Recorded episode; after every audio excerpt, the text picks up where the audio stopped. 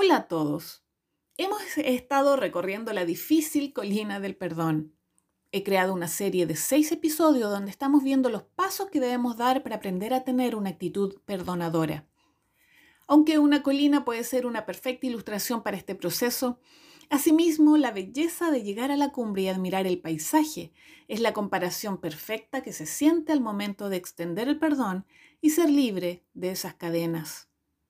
Del acróstico perdón hemos visto pensar, que nos invita a traer a nuestra mente tanto el daño como al agresor para saber qué tratamiento será el más apropiado para sanar la herida.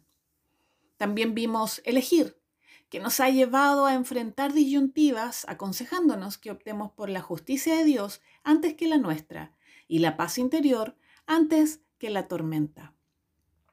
En este episodio quiero compartir contigo lo que he aprendido sobre renunciar. Algunos te dirán que perdonar es un signo de debilidad, pero el creador del perdón te dice que más bien es una muestra de amor y valentía. De esa manera nos libramos del poder destructivo de la ira y el rencor. Entonces, ¿a qué renunciamos? Renunciamos al derecho de venganza. Tal vez podrías sentir la atracción de optar por el desquite en contra de esa persona que te hizo algún daño. ¿Has estado pensando la manera de causarle algún sufrimiento por la responsabilidad de la ofensa recibida?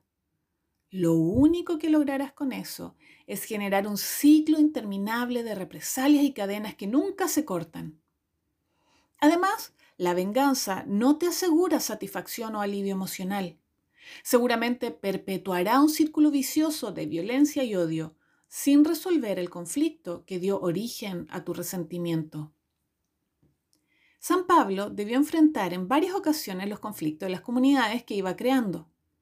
Debemos entender que donde haya más de una persona, habrá que resolver pugnas. Incluso me atrevo a decir que basta una persona para que ya haya peleas. San Pablo tuvo que encarar malos entendidos, arrogancias, ansias de poder y otros motivos.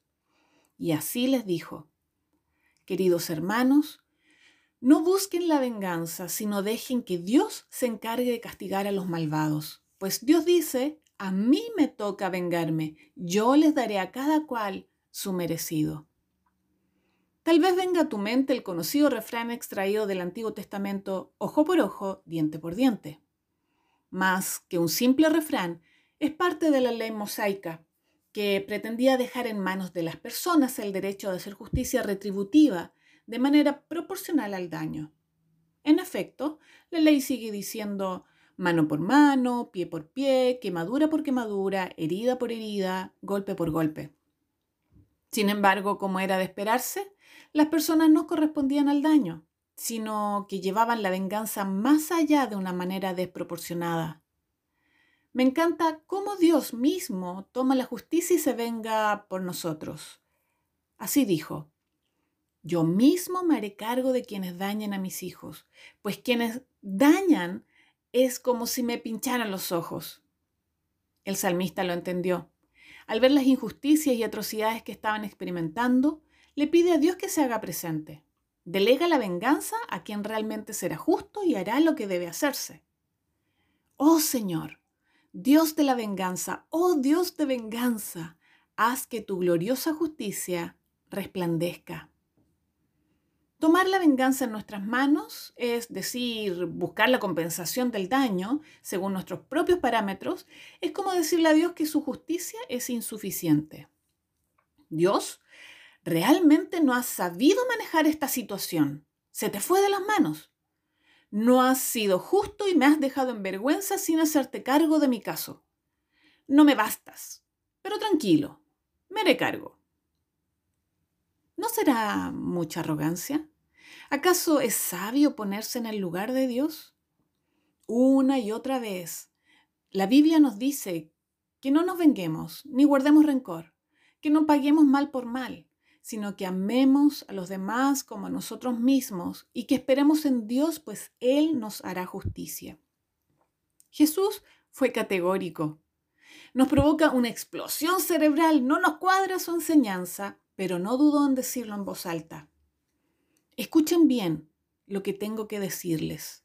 Amen a sus enemigos y traten bien a quienes los maltraten. A quienes los insulten, respóndale con buenas palabras. Si alguien los rechaza, oren por esa persona. Si solo aman a la gente que los ama, no hacen nada extraordinario. Y si solo tratan bien a la gente que los trata bien, tampoco hacen nada extraordinario. Esta enseñanza de Jesús es una invitación a abordar las situaciones conflictivas y ofensivas de una manera no violenta y con amor. Una visión del reino de la luz, no de la oscuridad.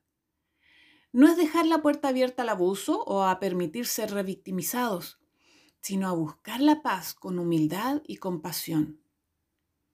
Ya hemos perdonado, pero al recordar la ofensa debemos volver a renunciar a nuestro derecho de venganza y dejarlo en manos de Dios, quien es justo y no ha pasado por alto lo que te han hecho. Haz del perdón tu estilo de vida.